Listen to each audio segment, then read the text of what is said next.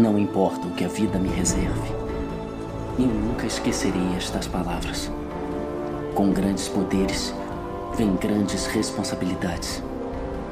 Esta é a minha dádiva e a minha maldição. Quem sou eu?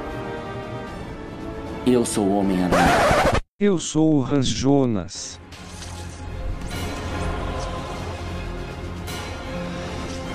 Olá pessoas, bem-vindas. Este é mais um Filosofia Comprimida. Hoje trabalharemos o conceito de responsabilidade em Hans Jonas.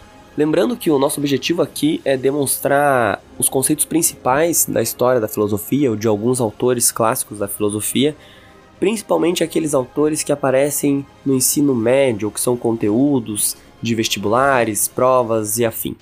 O que temos aqui não é um resumo completo da obra ou do conceito, mas apenas uma apresentação. Uma apresentação e, além da apresentação, também busca ser um motivador para que você busque saber mais sobre o autor. Levantamos a bola, deixamos a bola quicando para você mais para frente em seus estudos aí conseguir chutar e alcançar o gol, digamos assim.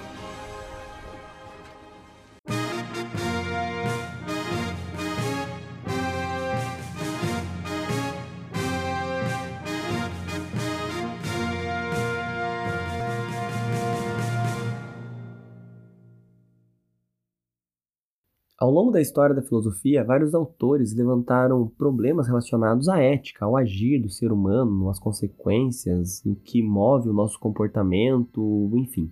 Mas essas éticas o Ranjão chamou de éticas tradicionais, porque essas éticas tradicionais tinham um problema. Na verdade, eram dois problemas. Essas éticas, segundo a visão de Ranjonas, eram extremamente antropocêntricas, portanto só pensavam no agir do ser humano para com o ser humano, e eram também imediatistas, pois essas éticas só pensavam em consequências num curto ou num médio prazo. Portanto, essas éticas tradicionais tinham sua prática restrita a um tempo e espaço limitados.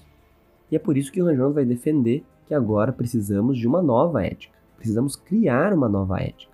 Uma ética que leve em consideração os progressos da civilização tecnológica, os progressos da técnica, e que entenda que o poder de interferência do ser humano na natureza vem aumentando muito nos últimos tempos, principalmente nos últimos séculos, décadas, enfim. Quando pensamos na extração de um recurso natural, por exemplo.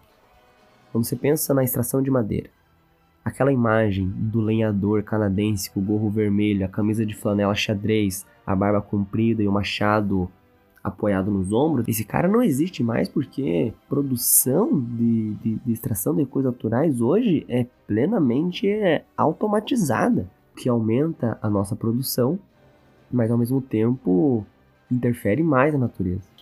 Antes nós tínhamos o pensamento de que a natureza fosse algo invencível ou inviolável, só que a partir do domínio da técnica, hoje a gente pode interferir nisso de uma maneira muito mais drástica, com as máquinas da indústria madeireira, etc. Essa questão está bem proliferada na, na mídia hoje, na, na educação das escolas. Se fala muito das questões do cuidado com, com o ambiente que temos que ter, e que já estava em Ranjonas, mas lá em 79, quando ele escreve o livro, é, é quando estava nascendo justamente essa, essa consciência ambiental. Só que a questão é, com a técnica não afetamos somente o meio ambiente que está ao nosso redor, mas afetamos também a nós mesmos, pois há 50 anos atrás não existiam celulares e smartphones. E justamente por isso as pessoas não precisavam de celular e smartphone.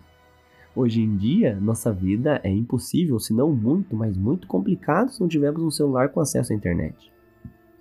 E não é o celular que precisa de nós para existir.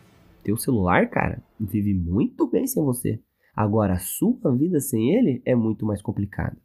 A sua vida sem a técnica, portanto, é muito mais complicada. E é por isso que isso muda a definição do ser humano. Porque hoje, em 2019, uma pessoa que não tem um celular com acesso à internet, porque não tem condições de comprar, ou por algum motivo ideológico não queira ter, não sei, esta pessoa que não possui esse celular não vai ser tratado como igual pelos outros. Será que em uma vaga de emprego para um cargo de um vendedor externo, onde o patrão ou o gerente, o chefe precisa estar em contato com as pessoas através de meios de comunicação.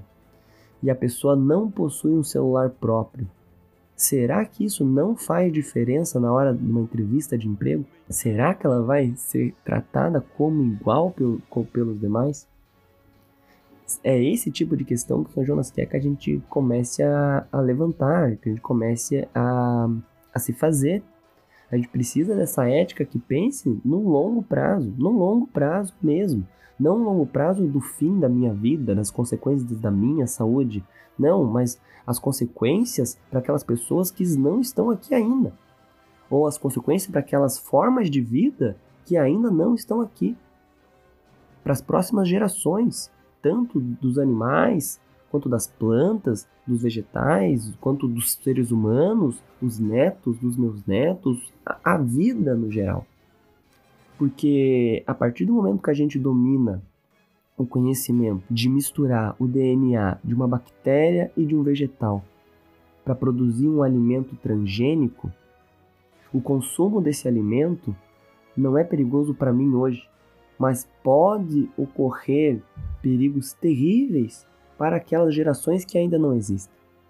E essa é a necessidade que Ranjonas está colocando na ética, a necessidade de se pensar esse longo prazo, esse futuro. Por isso, é, é, é uma ética que não é imediatista, por isso tem que ser uma ética que não seja antropocêntrica, que não só leve em consideração o, o, o ser humano. E esse será o princípio para se construir esta nova ética que vai ser a ética da responsabilidade.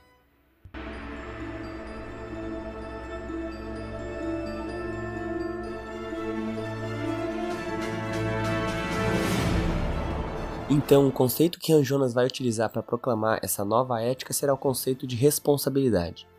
Em linhas gerais, o que pensa o autor é que de que nós que estamos aqui existindo no presente, temos a responsabilidade de preservar o futuro. Nós recebemos um mundo já problemático, um pouquinho capenga para nós existirmos. Mesmo que cada vez mais escassos, ainda assim temos recursos naturais para podermos sobreviver.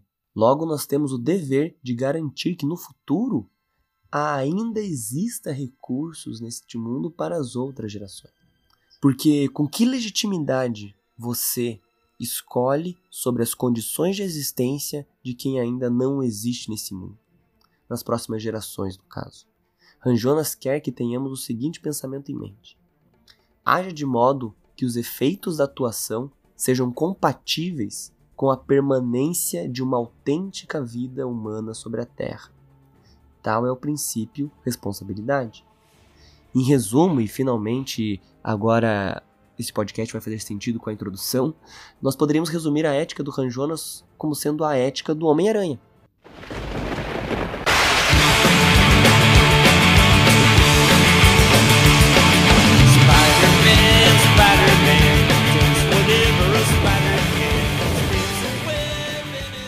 Porque, para quem acompanhou nos quadrinhos, os desenhos, os filmes, ou tudo isso junto, como é meu caso, sabe que o Homem-Aranha é guiado por um preceito ético e que, inclusive, está diretamente relacionado com o seu interesse em se tornar um super-herói, que é a famosa frase do tio Ben. Lembre-se: com grandes poderes vem grandes responsabilidades. Portanto, Peter Parker é levado a ser um super-herói porque, de um uso irresponsável de seus poderes, o seu tio morreu. Inclusive, é em memória e respeito a este tio que ele vai se tornar um super-herói, pois ele entende que o seu poder de interferência na sociedade aumentou, junto com a sua força, agilidade, capacidade de prever situações de perigo, etc. Logo, a responsabilidade que ele tem a utilizar esses poderes também tem que aumentar. Portanto, trazendo esse princípio ético do Homem-Aranha para a, a ética do Ranjonas, nós somos o Peter Park. A humanidade é o Peter Park. Nosso poder de interferência na realidade aumentou. O nosso superpoder é a técnica. Logo, também temos, aliás, também devemos aumentar a responsabilidade com que utilizamos esse poder. Por isso, essa ética de Ranjonas se torna uma ética de, apesar de levar em consideração o ser humano, ela não é antropocêntrica, porque não tem o ser humano como centro. O foco dela não é a preservação da humanidade, mas sim a preservação da vida como um todo. Inclusive aquela vida que ainda não chegou a existir ainda. Dos netos dos nossos netos, das próximas gerações como um todo. Portanto, quando Ranjonas levanta sua ética da responsabilidade, ele quer que você coloque como base do seu agir não você, não a humanidade, mas a vida como um todo. Preservando o presente sem comprometer o futuro. Que humanidade a gente quer para daqui a 100 anos? Que mundo nós queremos para daqui a 100 anos? Esta é a ética da responsabilidade de Ranjonas.